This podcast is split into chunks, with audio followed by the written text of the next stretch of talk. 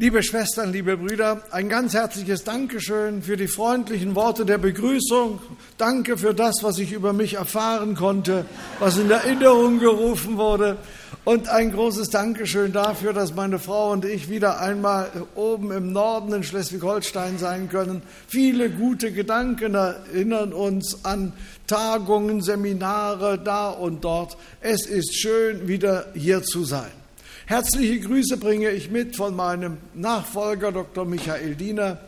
Und ich freue mich, dass wir in diesem wunderbaren Ambiente beieinander sind. Das ist geradezu beispielhaft für äh, Gemeinschaftsbewegung und für das, was wir heute nötig haben an Räumen, an äh, technischen Möglichkeiten und so weiter und so fort. Ich freue mich auf diesen Tag und wir wollen uns konzentrieren auf die Kernpunkte der Reformation heute Morgen von damals für heute. Wir blenden jetzt nicht zurück zum Jahre 1517, zum Jahr des Thesenanschlags, um das es ja in diesem Jahr geht, sondern Sie blenden uns ein ins Jahr 1546. Martin Luther war gerade gestorben. Sein Leichnam wurde aus Eisleben feierlich äh, nach Wittenberg gebracht und dort fand nun eine große Gedenkveranstaltung statt.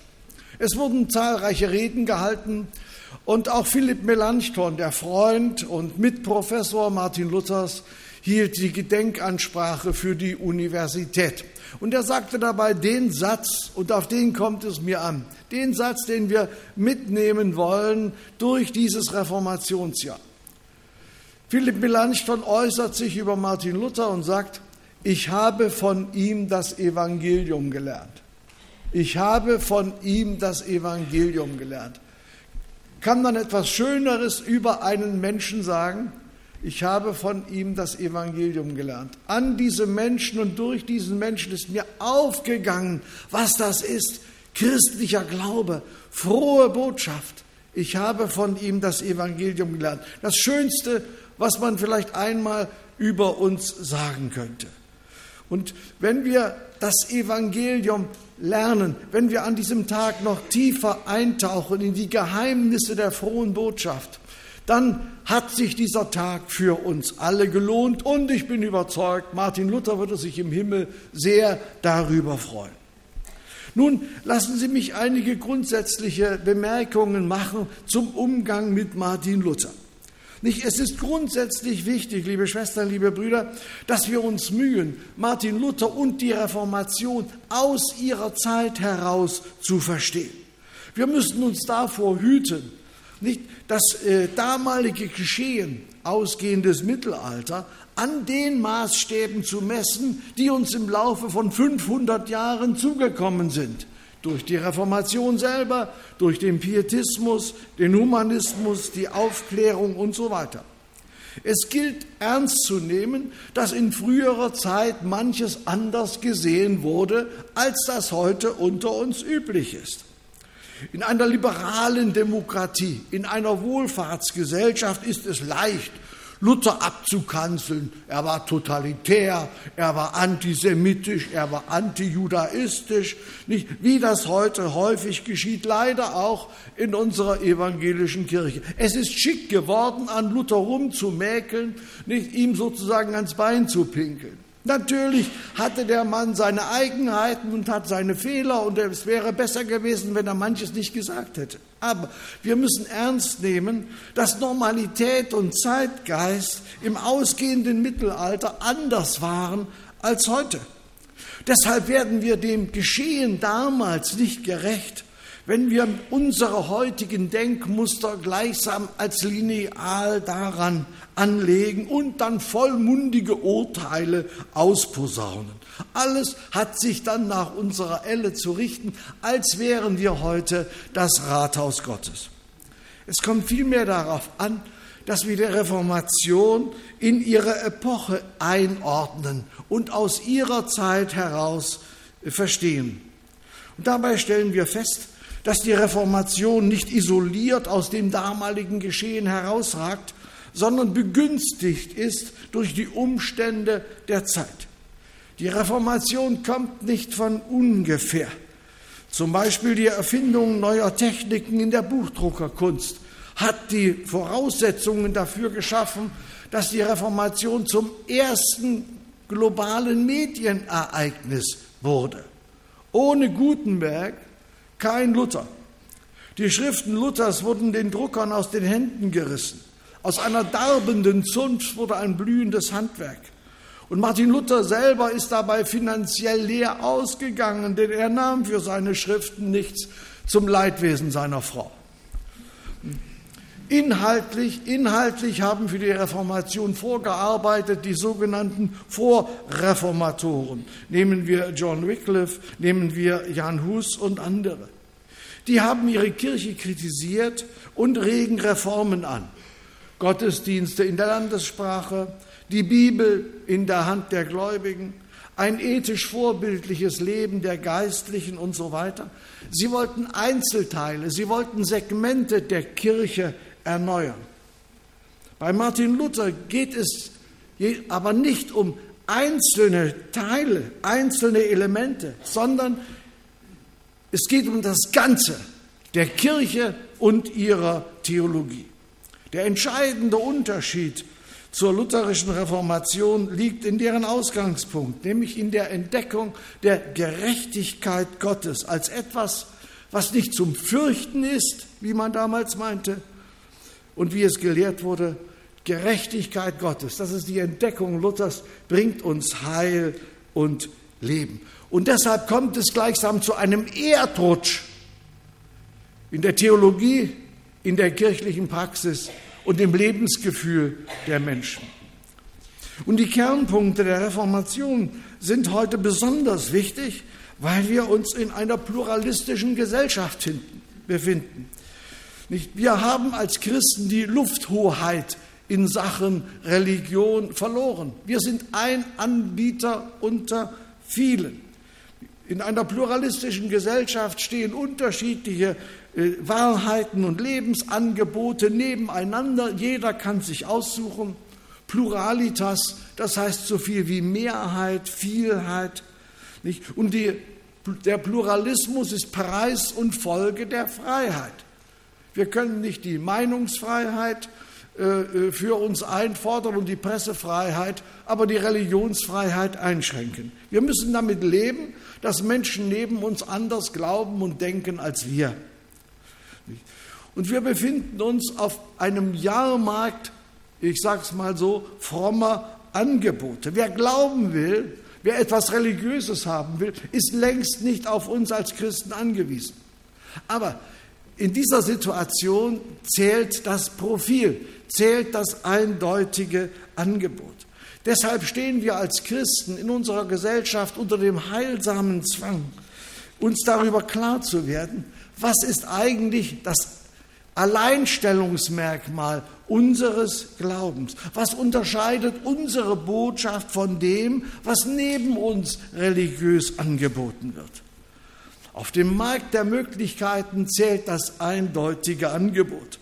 Unsicherheiten und Profillosigkeit könnte, sollte, vielleicht auch und so weiter, das macht uns belanglos.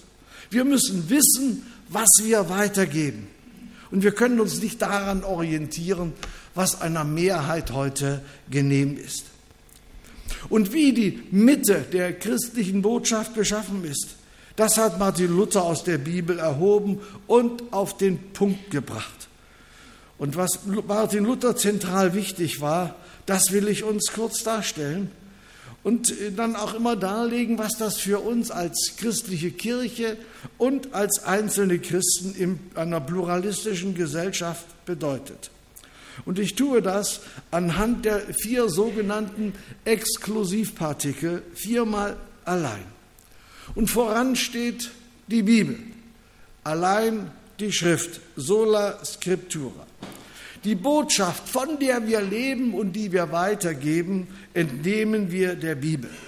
Martin Luther versteht sich vor allem und zunächst als Bibelausleger. Das ist sein Kerngeschäft. Und er nutzt die neuen Möglichkeiten der damaligen Zeit, um anhand griechischer, hebräischer Wörterbücher und Grammatiken tiefer in die alten Sprachen der Bibel einzudringen. Für die meisten Leute der damaligen Zeit war die Bibel ein fremdes Buch. Und man konnte damals Theologie studieren, ohne sich mit der Bibel beschäftigen zu müssen. Man las die Kirchenväter, man informierte sich über die äh, Beschlüsse der Konzilien und dergleichen. Hier war Martin Luther die große Ausnahme. Er hatte bis zu seinem 20. Lebensjahr keine einzige Bibel in der Hand gehabt. Und das hatte mehrere Ursachen. Einmal, Bibel waren selten, weil die Buchdruckerei im, äh, in den Kinderschuhen steckte. Zum anderen gab es keine einheitliche deutsche Sprache die es gelohnt hätte, nun umfassend Bibeln zu produzieren. Und es gab natürlich damals auch viele Analphabeten. Die meisten im Volk konnten weder lesen noch schreiben. Sie mussten sich damit begnügen, die Bilder in der Kirche und außerhalb anzuschauen, auf denen fromme Szenen aufgemalt waren. Die meisten damals Analphabeten. Und vor allem die Bibel wurde damals von der Kirche zurückgehalten. Man meinte, die Bibel ist für die Leute zu gefährlich. Genauso wenig, wie man einem zweijährigen Kind ein spitzes Messer in die Hand gibt, genauso wenig kann man die, den Leuten die Bibel in die Hand geben. Dann liest doch jeder, wie er will. Jeder macht draus, was er möchte. Jeder erhebt daraus, was ihm gerade passt. Das ist viel zu gefährlich. Deshalb war festgelegt, die Bibel nicht, ist für das Volk nicht freigegeben. Nicht, äh, es zählt das, was die römische Kirche, was das Lehramt vorgibt, was die Tradition ansagt. Die Bibel war, um es mit einem Fremdwort zu sagen, sozusagen kirchlich domestiziert. Sie war kirchlich angebunden. Sie war nicht für alle freigegeben. Und Sie merken, das verändert sich in der Reformation mit erheblichen Folgen. Martin Luther schlägt die Bibel im Kloster in Erfurt mit großer Entdeckerfreude auf. Und er fällt damit im Kloster aus dem Rahmen. Es war wahrlich nicht üblich, sich mit der Bibel zu beschäftigen. Dann wird Martin Luther im Jahre 1512 zum Doktor der Theologie promoviert und damit übernimmt er einen Lehrstuhl für Bibelauslegung an der Universität in Wittenberg. Und Martin Luther stößt dabei auf eine neue Welt. Und seine Theologie wird zur Bibelauslegung. Martin Luther begnügt sich nicht damit, die lateinischen Texte zu lesen und anhand vorhandener Auslegungen zur Kenntnis zu nehmen. Er gräbt tief. Er geht den Worten, er geht den Buchstaben auf den Grund. Martin Luther ist durch und durch Bibeltheologe, je länger, je mehr. Und er bekennt im Jahre 1533, also 13 Jahre vor seinem Tod, ich habe pro Jahr die Bibel zweimal komplett durchgelesen. Und seine Freunde bescheinigen ihm eine phänomenale Bibelkenntnis. Und darüber, über den Umgang mit der Bibel, verschieben sich die Maßstäbe Luthers. Nicht mehr die Kirchenväter sind die große Autorität. Nicht mehr die Konzilien, die Beschlüsse der Kirche, sondern die höchste Autorität kommt der Bibel zu, der Heiligen Schrift. Und Martin Luther wagt es, von der Bibel aus nun die Kirche und ihre Gepflogenheiten zu kritisieren. Das war ein Novum, eine neue Sache in der damaligen Zeit. Wir wissen, dass Martin Luther dann nach dem Reichstag zu Worms im Jahre 1521 von seinem Kurfürsten Friedrich der Weise in Schutzhaft genommen wurde auf der Wartburg. Und er nutzt die Zeit dort, um innerhalb weniger Wochen das Neue Testament aus dem Griechischen ins Deutsche zu übersetzen. Bald kommen aus Wittenberg traurige Nachrichten. Die Bilderstürmer wüten und verunsichern die Gemeinden. Obwohl Martin Luther festgehalten ist auf der Wartburg, obwohl er der Reichsacht unterliegt und jeder mit ihm machen kann, was er will. Er kehrt nach Wittenberg zurück und er stellt durch seine Invokavit-Predigten im unruhig gewordenen Wittenberg die Ordnung wieder her. In diese aufgeregte und aufgeheizte Situation hinein lässt er das Wort der Bibel sprechen. Und von dessen Dynamik ist Martin Luther zutiefst überzeugt. Und je länger, je mehr vernimmt er in der Bibel den Originalton Gottes. Hier und in der darauf fußenden Predigt kommt Gott durch seinen Geist selber zu den Menschen. Im Wort liegt die Wirkung. Wie gesagt, in seiner Gefangenschaft auf der Wartburg übersetzt Luther das Neue Testament ins Deutsche. Es kommt im September 1522 auf den Markt, kostet so viel wie damals ein Wochenlohn. Also sagen wir mal, heute würde man sagen, man müsste für so ein Buch etwa 500 Euro äh, hinblättern. Nicht? Aber das Buch findet reißenden Absatz und bis zu seinem Tod werden etwa eine halbe Million Exemplare verkauft. Eine gigantische Summe in der damaligen Zeit. Zwölf Jahre später, 1534, kommt das Alte Testament hinzu. Martin Luther übersetzt die Bibel in die sächsische Kanzleisprache, die dadurch zum Vorbild für die allgemeine deutsche Bildungssprache wird. Wir alle zehren davon, was Martin Luther damals auf die Beine gestellt hat. Aber es war nicht nur Martin Luther allein, der übersetzt hat. Philipp Melanchthon zum Beispiel war in den alten Sprachen viel besser zu Hause als Martin Luther selber. Und er hatte Freunde, Johannes Bugenhagen, Justus Jonas und andere. Martin Luther war kein Einzelkämpfer, wie man oft denken möchte. Er war in seiner Zeit in Wittenberg ein Teamplayer. Er war eingebettet in einen großen Freundeskreis von Theologen und Politikern. Er hat nicht nur etwas gesagt, sondern er ließ sich auch etwas sagen. Insofern ist die Bibel, die wir als Luther-Übersetzung betrachten, im Grunde eine Luther-Melanchthon-Übersetzung. Aber, und das ist das, was Martin Luther besonders gut kannte, äh, Martin Luther war in der Lage, nun äh, zu gucken, wie reden die Leute, äh, welche Ausdrücke gebrauchen sie. Und das hat er haarscharf und kundig dann formuliert. Man muss die Buchstaben in der lateinischen Sprache fragen, wie man Deutsch.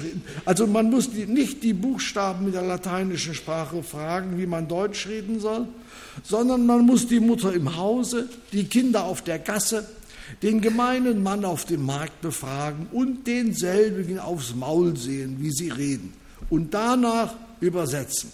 So verstehen sie es denn und merken, dass man Deutsch mit ihnen redet.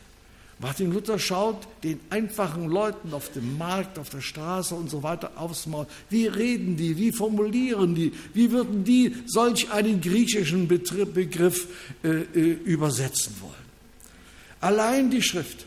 Das steht für Martin Luther in zweierlei Richtung. Einmal gegen die Schwärmer, die in Wittenberg gewütet haben, die alles religiöse Bildertum zerstört haben, die Schaden angerichtet haben ohne Ende und für die die Bibel eine zweitrangige Angelegenheit gewesen ist. Entscheidend ist doch, dass Gott nicht durch das Wort der Bibel redet. Das sind doch tote Buchstaben. Nein, Gott redet direkt zu uns.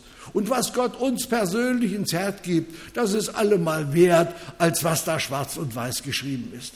Nicht? Nur Sie können sich vorstellen, wenn Gott zum Menschen direkt redet und das nicht quasi an irgendeiner Stelle eingebunden und kontrolliert wird, dann geht es sofort drunter und drüber. Man muss bis heute um jeden Christen einen Bogen schlagen, der großspurig daherkommt. Das hat mir Gott klar gemacht und das gilt. Das ist im Neuen Testament nicht vorgesehen. Prüft, was der Wille Gottes ist. Denkt nach. Gott redet auch durch die Schwestern und Brüder. Also allein die Schrift, das geht gegen die Schwärmer, die ihre eigenen Glaubenserlebnisse zum Maßstab machen. Und das steht gegen die katholische Kirche, und ich sage es mal so, bis zum heutigen Tag. Wir als Evangelische sagen, allein die Schrift. Ein Kreis hat einen Mittelpunkt. Das ist in der katholischen Kirche anders. Wir haben in der katholischen Kirche erfreulicherweise eine große Bibelbewegung, an der wir uns als Evangelische manche Scheibe abschneiden können. Vieles können wir lernen. Aber in der katholischen Kirche haben wir sozusagen keinen Kreis mit einem Mittelpunkt, sondern wir haben eine Ellipse mit zwei Mittelpunkten. Da ist auf der einen Seite die Bibel natürlich und auf der anderen Seite die kirchliche Tradition. Weil man formuliert und denkt, Gott hat die, äh, seine Gemeinde nicht nur durch die Bibel sozusagen geführt, geleitet, informiert, sondern hat ihr auch durch den Heiligen Geist Traditionen zukommen lassen, die nicht unbedingt in der Bibel ihren Anhalt haben, aber die sich im Laufe der Kirchengeschichte segensreich ausgewirkt haben. Und deshalb äh, ähm, prallen hier so ein bisschen Welten aufeinander.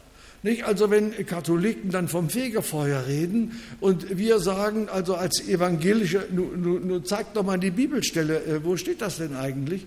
Nein, äh, es ist durch die Tradition zugekommen, genauso die Heiligenverehrung, die Marienverehrung und dergleichen. Also wir haben in der katholischen Kirche ein elliptisches Verständnis mit zwei Mittelpunkten, die Bibel und die Tradition. Und dagegen steht Martin Luther auf.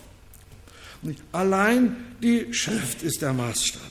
Und dabei gilt auch innerhalb der Bibel ein Maßstab, nämlich das Neue Testament ist dem Alten Testament inhaltlich vorgeordnet und übergeordnet. Das Alte Testament wird nur dann richtig gelesen, wenn wir es auf Jesus hin lesen und äh, äh, wenn wir spüren, dass auch das Alte Testament Christus treibt, wie Martin Luther vorhat.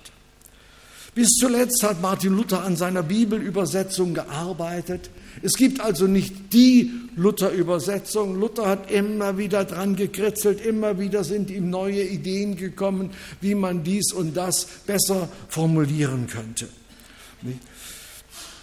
Und die Bibel wurde nicht nur äh, gekauft, sondern sie wurde auch gelesen.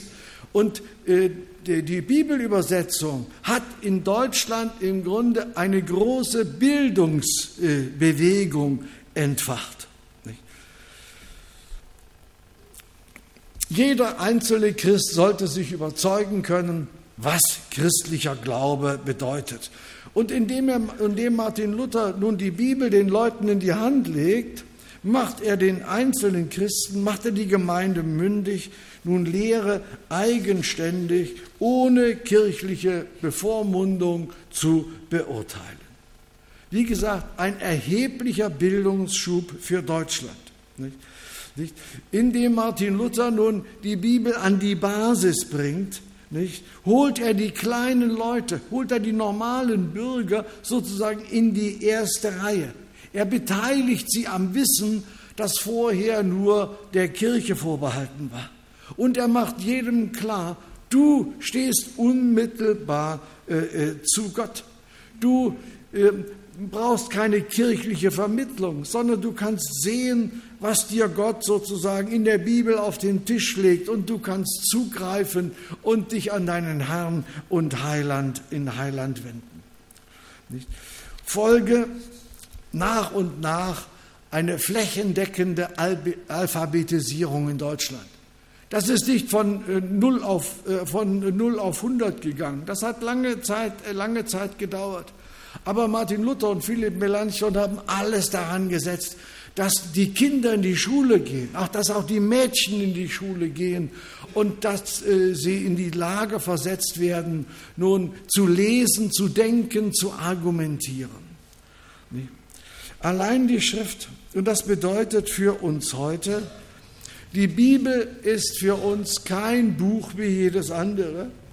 Es geht in der Bibel um die Begegnung mit dem lebendigen Gott. Wer die Bibel aufschlägt, betritt heiliges Land.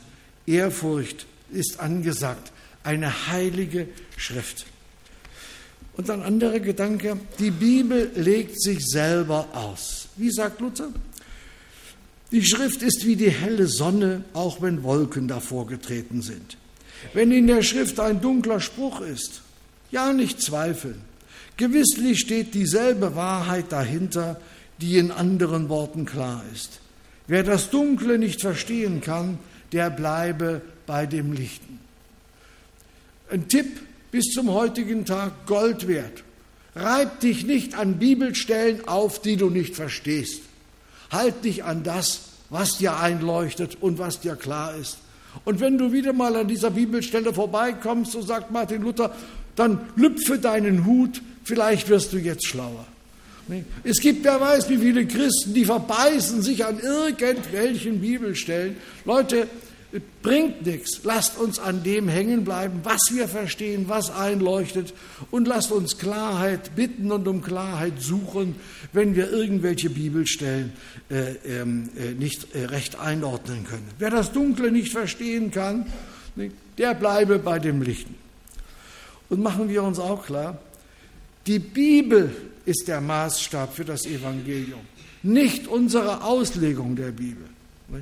Unser Bibelauslegen in der Bibelstunde, in, äh, in, äh, in, im Gottesdienst, in der Gemeinschaftsstunde, unser Bibelauslegen ist jedes Mal ein Versuch, ein Versuch, die biblische Botschaft zu hören und sie in unsere Zeit hinein zu transportieren. Ein mehr oder weniger geglückter Versuch. Und das nötigt uns dazu, immer wieder sehr, sehr bescheiden von uns und von unseren Auslegungsversuchen zu reden, uns nicht zu überschätzen. Immer wieder fragen, was sagt die Bibel? Wie können wir uns gegenseitig helfen, dieses Wort noch besser zu verstehen? Und machen wir uns auch deutlich, die Bibel liefert uns heute keinen Diskussionsbeitrag, den man nun neben vielen anderen zur Kenntnis nehmen oder auch beiseite lassen kann sondern die Bibel legt die Maße vor, an denen sich Kirche heute zu orientieren hat. Die Bibel ist, so sagt es das augsburgische Bekenntnis, die Norma Normans, die normierende Norma, Norm, die normierende Norm für unser Glauben und für unser christliches Verhalten. Kürzlich sagte Professor Udo Schnelle aus Halle, in evangelischer Theologie und Kirche hat sich in den vergangenen Jahrzehnten eine Beliebigkeit gegenüber der Bibel breit gemacht. Es werden nur noch Texte in Anspruch genommen, die gefallen, beziehungsweise die in das jeweilige politisch-ethische Weltbild passen. Gleichzeitig werden all diejenigen Passagen als zeitbedingt ausgeblendet, die nicht oder schlecht mit den eigenen Ansichten übereinstimmen. Hier gilt es aufzupassen. Hier gilt es aufzupassen. Wir können uns eine Beliebigkeit gegenüber der Heiligen Schrift nicht leisten. Und ich will einen Punkt zum Thema Sola Scriptura noch hinzufügen. Der Wert der Bibel geht weit über unsere christlichen Reihen hinaus. Denn in der Bibel werden bestimmte Werte gesetzt, die sich peu à peu im christlichen Raum durchgesetzt haben. Und auch unser Grundgesetz hier in Deutschland basiert auf diesem Fundament. Dass wir nur in solchen Ländern funktionierende Demokratien haben, die von einem christlich-jüdischen Hintergrund geprägt sind, ist ohne die biblische Botschaft undenkbar. Ferdinand von Schirach, der Jurist und Schriftsteller, stellt fest, denn ob wir es wollen oder nicht, unser gesamtes Denken ist tief und in jedem Bereich vom Christentum beeinflusst. Dabei ist es ganz gleichgültig, ob wir an einen Gott glauben oder nicht. Die biblische Botschaft erweist sich als, den, als der Nährboden für die Demokratie. Und Martin Luther hat einen grundlegenden Beitrag dazu geleistet, indem er die Bibel unters Volk brachte. Und wir haben heute die Aufgabe, die Bibel und ihre Botschaft lebendig zu erhalten, sie zu den Menschen zu bringen, den Menschen heute ans Herz zu legen. Abgesehen von allen missionarischen äh, Akzenten, die wir damit verbinden, aus der biblischen Botschaft erwachsen die Tugenden, die für eine Demokratie unerlässlich sind. Barmherzigkeit, Rücksicht, Solidarität, Respekt und so weiter. Die Bibel prägt eine Kultur. Und indem wir die Bibel pflegen, indem wir die biblische Botschaft weitergeben, nicht, tun wir als Christen einen enorm wichtigen Dienst für unser Land. Wir sorgen sozusagen für demokratieförderliche äh, Mentalitäten. Und Tatsache ist, dass diese Tugenden mehr und mehr in unserem Land verblassen. Wir kennen die Nachrichten, die Gewaltstatistiken gehen nach oben, Respekt gegenüber Polizisten und Rettungskräften nehmen ab und dergleichen. Umso wichtiger ist unsere Aufgabe. Jesus sagt einmal, die Liebe wird in vielen erkalten. Und ich denke, dass wir das da und dort in unserem Land, um unserem Land spüren. Insofern haben wir, uns, haben wir als Christen nicht nur eine missionarische Aufgabe, Menschen zum Glauben an Jesus zu rufen, dazu heute Nachmittag, sondern wir haben auch eine politische Aufgabe, eine gesellschaftliche Aufgabe, indem wir die Bibel lesen, indem wir die Bibel weitergeben auf allen Kanälen, tun wir Wichtiges für unser Land und für die Demokratie, in der wir leben. Sola Scriptura, das ist evangelisch, das gibt uns ein deutliches Profil. Wir brauchen deshalb ein neues Zutrauen in die Heilige Schrift. Sonst haben wir unseren Zeitgenossen heute nichts Wichtiges zu geben. Und nun macht, eine, macht Martin Luther eine Erfahrung, die er dann in das zweite Sola einmünden lässt. Solus Christus, allein Jesus Christus. Es zeigt sich für Martin Luther bald, die bloße Lektüre der Bibel reicht nicht aus. Man kann die Bibel benutzen wie einen Steinbruch. Jeder holt sich an irgendeiner Ecke ein Verslein heraus und das betrachtet er für sich als maßgebend. Nicht? Man kann aus der Bibel für alle möglichen Anlässe und äh, Zwecke nicht, sich das Nötige passend zurechtmachen. Und er erlebt das ja sehr drastisch im Zusammenhang der Schwärmer und dann auch im Zusammenhang der Bauernkriege im Jahre 1525. Die Täuferbewegung um Thomas Münzer. Die Bibel wird dort geradezu chaotisch ausgelegt ob Altes Testament, ob Vergangen oder Gegenwart, ob äh, das heute zutrifft oder nicht, macht überhaupt nichts. Man greift ein Bibelwort raus und dann meint man, das ist nun die Erleuchtung. Und das, dieser, dieser Umgang mit der Bibel, so sagt Martin Luther, ist nicht segensreich und aufbauend, sondern zerstörend und trennend. Er bringt Christen gegeneinander auf. Im Gegensatz dazu geht Martin Luther von dem aus, was die Bibel inhaltlich transportieren will. Die Bibel hat ein Hauptwort, das in ihr laut wird. Die Bibel hat eine Mitte, auf die alles zuläuft. Die Bibel ist sozusagen keine Ebene, auf der sich alle Aussagen auf gleicher Höhe befinden, sondern die Bibel gleicht einem Berg, der mächtig aufragt. Und sie hat eine Spitze. Sie hat eine Mitte und das ist ein Name Jesus Christus. Die Bibel treibt Christus, sowohl im Alten als auch im Neuen Testament. Denn allein in Jesus Christus erbat, äh, offenbart sich Gott voll und ganz. Hier legt er uns sein Herz offen. Hier sagt er, wie er es mit uns meint und hält. In einer Tischrede äh, spricht Martin Luther vor der versammelten Runde, Familie, Studenten und Gäste. Wie gesagt, die Tischreden, ich sage es nur mal zur Information, die wurden nicht bei Tisch gehalten und der Schweinebraten stand in der Mitte, sondern nach dem Essen, nach dem Essen kümmerten sich die Frauen um die, die Reste und wuschen das Geschirr ab und die Männer gingen in den ersten Stock. Wenn Sie mal ins Lutherhaus nach Wittenberg kommen, da ist das alles schön zurechtgemacht. Und dann setzte man sich zusammen und dann plauderte Martin Luther und es gab immer wieder Leute, die gleich mitgeschrieben haben, wenn er den Mund aufmachte. Es gab nur eine Frau, die dazwischen sein durfte, nämlich die Katharina von Bora. Die saß in einer Ecke, die kannte Latein und hat gelegentlich auch mitgeredet. Und in der Ecke, in der sie saß, man, das passt nicht unbedingt zum Thema jetzt, nicht, war, war ein Fensterchen. Nicht, da konnte sie rausgucken auf dem Hof und gleich beobachten, ob da unten auch ordentlich gearbeitet würde.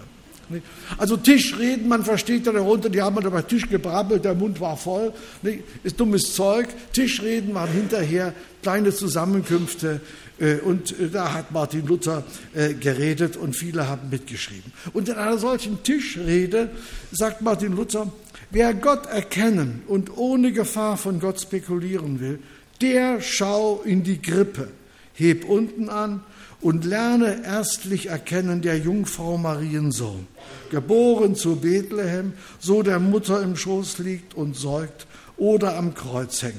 Danach wird er fein lernen, wer Gott sei.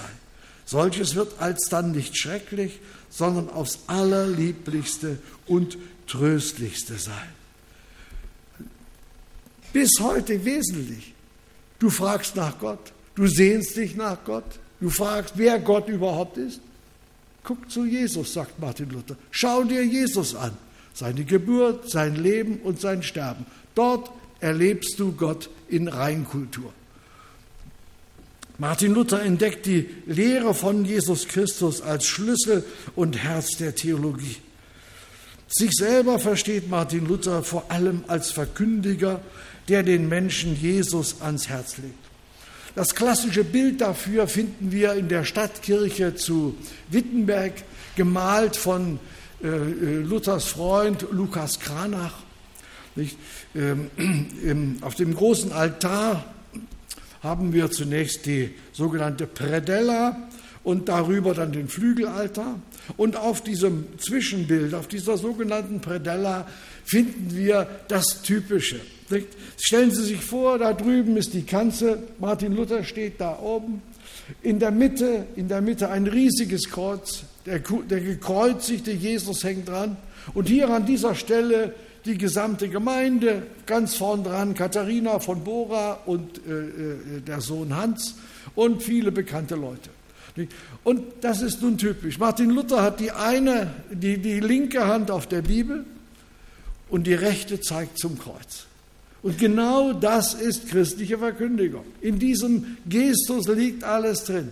Wir haben die Hand auf der Bibel und entnehmen dir die entscheidende Botschaft und wir zeigen dabei zum Kreuz. Christliche Predigt ist Jesus Predigt. Das muss klar sein. Auch wenn wir über Schöpfung reden, auch wenn wir über alttestamentliche Texte reden, es läuft alles auf Jesus zu, weil es ohne Jesus keine Gotteserkenntnis äh, geben kann. Und das bedeutet für uns, Gott hat seinen Sohn in die Welt gesandt, um Menschen, damit Menschen dadurch gerettet werden. 1. Johannes 3. Es ist in keinem anderen Heil als in Jesus. Apostelgeschichte 4. Jesus ist demzufolge kein Mosaikstein, kein Puzzleteil von Wahrheit. Und dann gibt es natürlich noch andere Wahrheiten, die wir hinzufügen, sondern Jesus ist Gottes Wahrheit voll und ganz zu 100 Prozent. Jede Art von Religionsvermischung darf deshalb in der Kirche keinen Raum haben. Man darf nicht zusammenfügen, was nicht zusammengehört. Jeder hat Jesus zu seinem Heil nötig, ob er Jude ist oder Muslim, Hindu oder Atheist. Deshalb gehört zur christlichen Gemeinde unaufgebbar die Mission, in der wir fernstehenden Jesus vor Augen malen, den Menschen Jesus aufleuchten lassen, Galater 3. Und dabei bleibt keine Menschengruppe ausgeschlossen. Wir wollen doch anderen Menschen zeigen, was wir lieben. In der Leipziger Disputation 1519 legt Luther als These und Bekenntnis vor, Jesus Christus hat seine Hand auf uns gelegt und wir haben es gut. Den Satz sollte man sich merken, könnte in der Bibel stehen. Jesus Christus hat seine Hand auf uns gelegt und wir haben es gut. Und dieser Satz atmet eine unaufgeregte, ruhige Gelassenheit. Wer die Wahrheit kennt, wem die Wahrheit namens Jesus aufgegangen ist, der muss nicht verbissen und propagandistisch argumentieren, sondern kann schlicht bezeugen. Die Wahrheit spricht auf Dauer immer für sich selbst und wir können von ihr leise reden. Und machen wir uns klar, damit will ich diesen zweiten Teil abschließen. Von außen gesehen ist die Wahrheit namens Jesus eine Wahrheit unter vielen. Aber das ist unsere Überzeugung. Die Wahrheit, von der wir leben und die Jesus heißt, ist keine Wahrheit wie jede andere. Wenn wir von Wahrheit reden, und das muss klar sein, liebe Schwestern, liebe Brüder, wenn wir von Wahrheit reden, zeigen wir nicht auf uns, auf unsere persönliche Frömmigkeit, auf uns als christliche Gemeinde, als äh, äh, Gruppen, das könnte uns dazu verleiten, dass wir vom hohen Ross geringschätzig auf andere runterschauen. Wenn wir von Wahrheit reden, dann zeigen wir zum Kreuz. Dort hängt die Wahrheit. Nicht wir haben die Wahrheit und schauen dann nicht, äh, auf andere runter. Wir leben von der Wahrheit, wir zehren von der Wahrheit, wir danken Gott dafür, dass uns Wahrheit aufgegangen ist.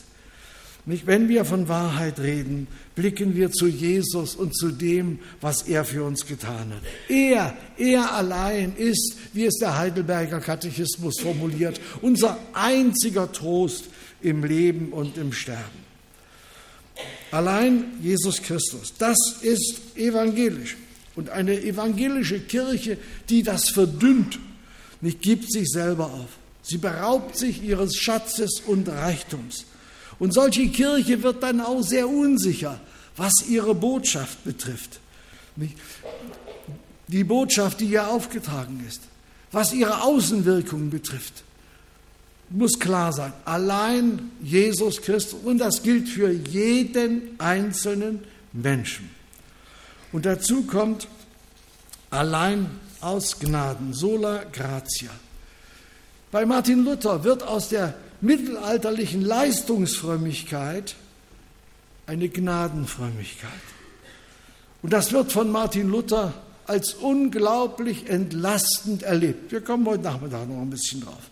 Martin Luther nimmt den Menschen der damaligen Zeit die Angst vor Gott. Und damit sorgt er bei den Menschen nicht nur für ein neues Glauben, für ein neues Denken, sondern sorgt auch für ein neues Lebensgefühl. Denn die Angst vor Gott äh, prägte die Frömmigkeit in der damaligen Zeit, prägte die Lebenshaltung der Menschen. Und Martin Luther stellt quasi alles auf den Kopf. Gott schenkt uns den Himmel.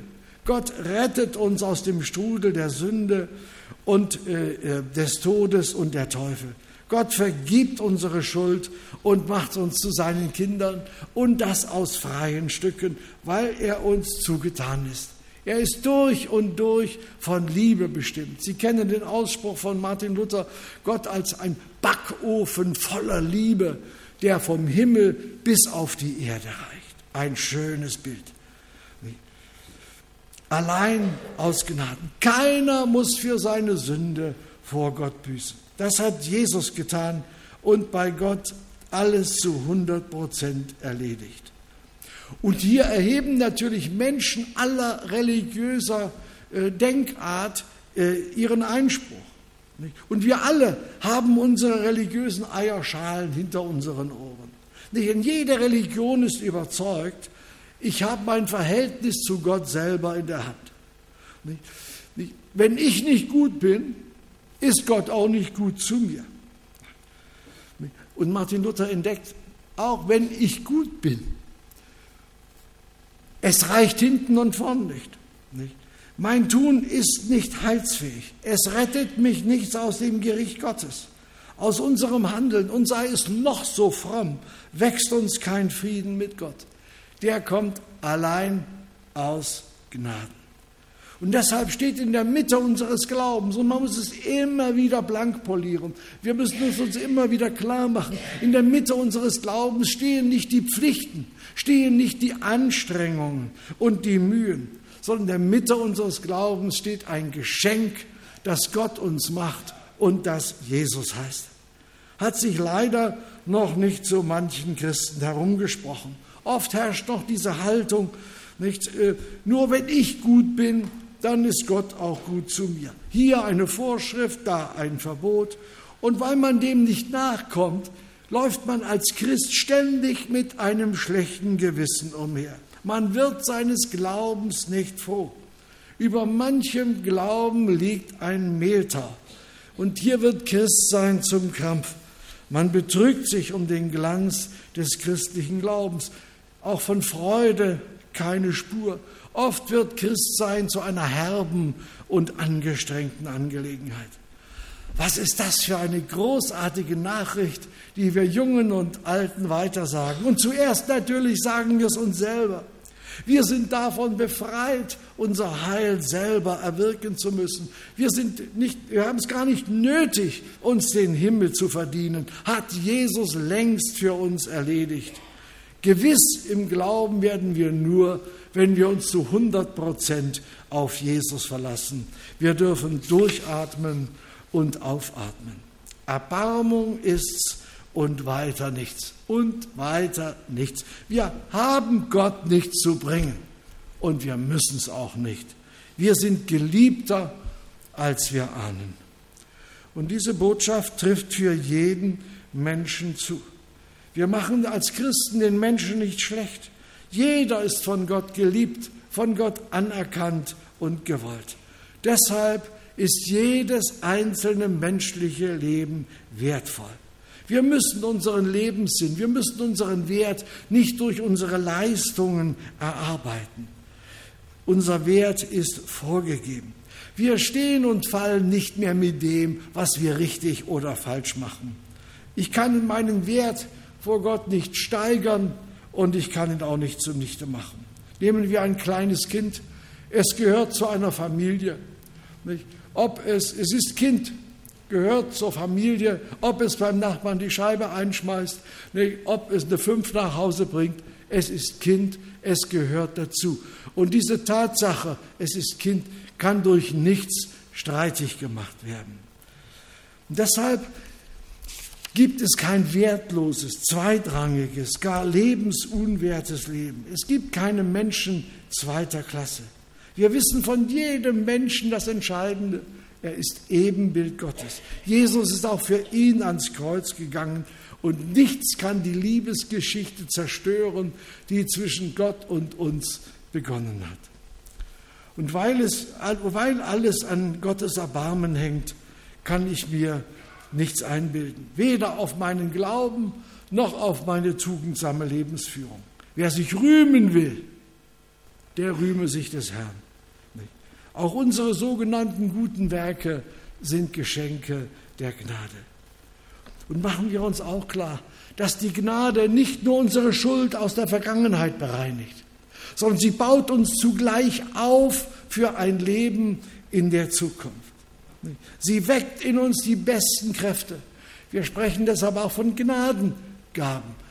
Gaben, die uns die Gnade zukommen lässt, damit wir unser Leben und unser Zusammenleben im Sinne unseres Herrn gestalten. Ludwig Hofacker, er ist äh, nur 29 Jahre alt geworden. Und er hat kurz vor seinem Tod, er war unsäglich krank und schmerzgebeinigt, konnte gar nicht mehr richtig äh, beten und reden. Und dann sagte er, ich zitiere das mal so aus dem Handgelenk, wenn ich noch einmal auf die Kanzel gehen könnte, wenn ich noch einmal auf die Kanzel gehen könnte, wie würde ich die Gnade und die Liebe meines Heilandes rühmen und preisen und sie den Menschen noch einmal ans Herz legen? Überlegen wir mal, wenn Sie noch einmal zu predigen hätten, noch einmal Bibelstunde, noch einmal Jugendkreis, letzte Chance sozusagen. Also ich wüsste schon, was ich den Leuten sagen würde. Also äh, es fehlt da, es fehlt dort und so weiter und so fort. Da sind wir ganz schnell bei der Hand. Können wir das auch so wie Hofacker, wenn ich noch einmal da vorne stehen würde?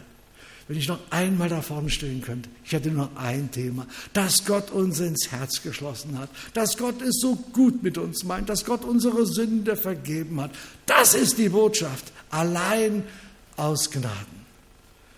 Und dann das letzte, der letzte Punkt, der letzte Kernpunkt der Reformation, sola fide, allein durch den Glauben. Für Martin Luther zeigt sich die reformatorische Entdeckung auch darin, dass sich sein Verständnis vom Glauben wandelt. In der mittelalterlichen Frömmigkeit bestand richtiger Glauben daran, darin, dass man die Glaubenswahrheiten der katholischen Kirche akzeptiert hat, dass man das geglaubt hat, was die Kirche glaubt. Bei Martin Luther ändert sich das ein bisschen, nämlich Glauben wird bei ihm ein kindliches Vertrauen ein herzliches Vertrauen. Aber, lieber Vater, so hat es der Apostel Paulus im Römerbrief vorgegeben. Ein kindliches Vertrauen in die unerschütterliche Liebe äh, Gottes. Und Martin Luther schreibt 1518, also ein Jahr nach dem Thesenanschlag, Darum ist es also gewiss, die Sünden sind vergeben, wenn du glaubst, dass sie vergeben sind. Denn die Verheißung Christi des Heilands ist gewiss. Nicht der Glaube schafft die Vergebung, sondern der Glaube ergreift die bereits vorhandene Vergebung. Das ist der springende Punkt. Der Glaube wird sozusagen die Tür äh, zum Heil. Vier Jahre später, 1522 in der Adventszeit, der Glaube heißt allein der christliche Glaube, wenn du ohne alles Wanken glaubst, Christus sei nicht allein für Petrus und die Heiligen ein solcher Mann, sondern auch dir selbst, ja dir selbst mehr als allen anderen. Es liegt deine Seligkeit nicht darin, dass du glaubst, Christus sei für die Frommen ein Christus, sondern dass er dir ein Christus und dein sei. Dieser Glaube bewirkt, dass dir Christus lieblich gefällt und süß im Herzen schmeckt. Dann folgen Liebe und gute Werke ungezwungen nach. Hier klingt etwas von der Freude an, von dem Trost, der Glaubenden zuteil wird. Und gerade in den Liedern hat Martin Luther dieses Element des Glaubens immer wieder unterstrichen und unters Volk gebracht. Nicht indem wir glauben, liebe Schwestern, liebe Brüder, indem wir glauben, leisten wir keinen Beitrag zu unserem Heil, sondern wir empfangen es. Wir nehmen sozusagen das Geschenk auf, das da liegt. Wir packen es aus und wenden es an. Oder ein anderes Bild, wir gehen durch die Tür, die Jesus Christus uns äh, ähm, äh, geöffnet hat. Der Glaube ist die Hand, die zugreift, die Hand, die nimmt. Unser Glaube schafft nicht das Heil, er reagiert auf das Heil. Und damit gilt es auch uns, damit setzen wir es für uns in Kraft. Wir schauen hin zu Jesus, er ist der Anfänger und der Vollender des Glaubens. Es war der bayerische Erweckungsprediger Alois Henhöfer, der einmal ganz plastisch formuliert hat, den Satz muss man sich merken. Der Glaube ist der Löffel, mit dem die Seele isst. Der Glaube ist der Löffel, mit dem die Seele isst. Der Glaube ist also nicht die Hauptmahlzeit. Nicht? Das ist die Gnade. Das ist das Geschenk, das Jesus macht. Und der Glaube nimmt es auf. Nicht? Und wenn Sie aus, guten, aus einer guten Gaststätte gehen, nicht? dann reden Sie hinter nicht mehr nicht vom Löffel und dass Sie die Gabel so geschickt gebraucht haben und dass Sie sich am Messer nicht verletzt haben und so weiter, sondern Sie erzählen von dem Steak, das Sie gegessen haben oder von der Pizza und so weiter. Das ist das Kerngeschäft. Und der Glaube ist gleichsam nur Mittel zum Zweck, Instrument, nun die Gnade ins eigene Leben zu holen. Und solcher Glaube, so sagt Paulus, ist Gabe Gottes. Keine Fähigkeit, die in unserem Garten wächst, keine Mitgift, die wir vielleicht unseren Eltern verdanken, sondern das Zugreifen, der Glaube ist Gottes Werk in uns. Der Glaube kommt aus der Predigt, wörtlich übersetzt, der Glaube kommt aus dem Gehörten, Römer 10. Und er entsteht dort, wo Jesus an uns wirkt und in uns den Mut wächst, nun auch zuzugreifen, zuzupacken und uns auf Jesus einzulassen. Allein durch den Glauben. Das ist evangelisch. Und Martin Luther lehrt nicht nur den Glauben, sondern er lebt ihn dann auch aus im Rahmen aller drei Glaubensartikel, in seinen Predigten, in seiner Ehe und Familie, in seiner persönlichen Frömmigkeit, in seinen Briefen, in seinen Auftritten in der Öffentlichkeit. Nicht weil Martin Luther seinen Gott fürchtet und liebt, weil er ihm vom Herzen vertraut, kann er andere mitreißen und sie aus ihren Ängsten äh, ziehen. Auch durch eine Fülle von Briefen. So bekennt es der Maler Albrecht Dürer, einer der großen Persönlichkeiten der damaligen Zeit. Er ähm, bekennt von Martin Luther, er hat mir durch seine Schriften aus vielen Ängsten geholfen. Allein äh, aus Glauben, das bedeutet für uns, nicht unsere frommen Werke retten uns aus dem Gericht Gottes, sondern allein Jesu Tat am Kreuz. Dort ist alles geschehen, was uns Heil und Leben bringt. Und diese Botschaft stellt alles religiöse Denken auf den Kopf. Und es macht uns klar, dass wir Menschen unser Verhältnis zu Gott nicht durch eigene Mühen regulieren können. Und Glauben bedeutet, wir hören diese Nachricht, wir spitzen die Ohren, wir staunen drüber und greifen zu. Wir lassen uns darauf ein. Glauben damals, hatte ich gesagt, das Akzeptieren dessen, was die Kirche lehrt. Und Martin Luther sagt, Glaube eine persönliche Beziehung, eine Liebesbeziehung nicht, zwischen Gott und uns. Herzliches Vertrauen. Und hier tut sich für Martin Luther eine neue Welt auf. Und wir können das, was Jesus für uns getan hat, nicht angemessen erfassen. Aber wir wollen es für uns gelten lassen und uns freuen am Geschenk des Glaubens. Und dann können wir uns am Ende unser Leben ohne Jesus nicht mehr vorstellen. Und wir wollen das auch nicht mehr.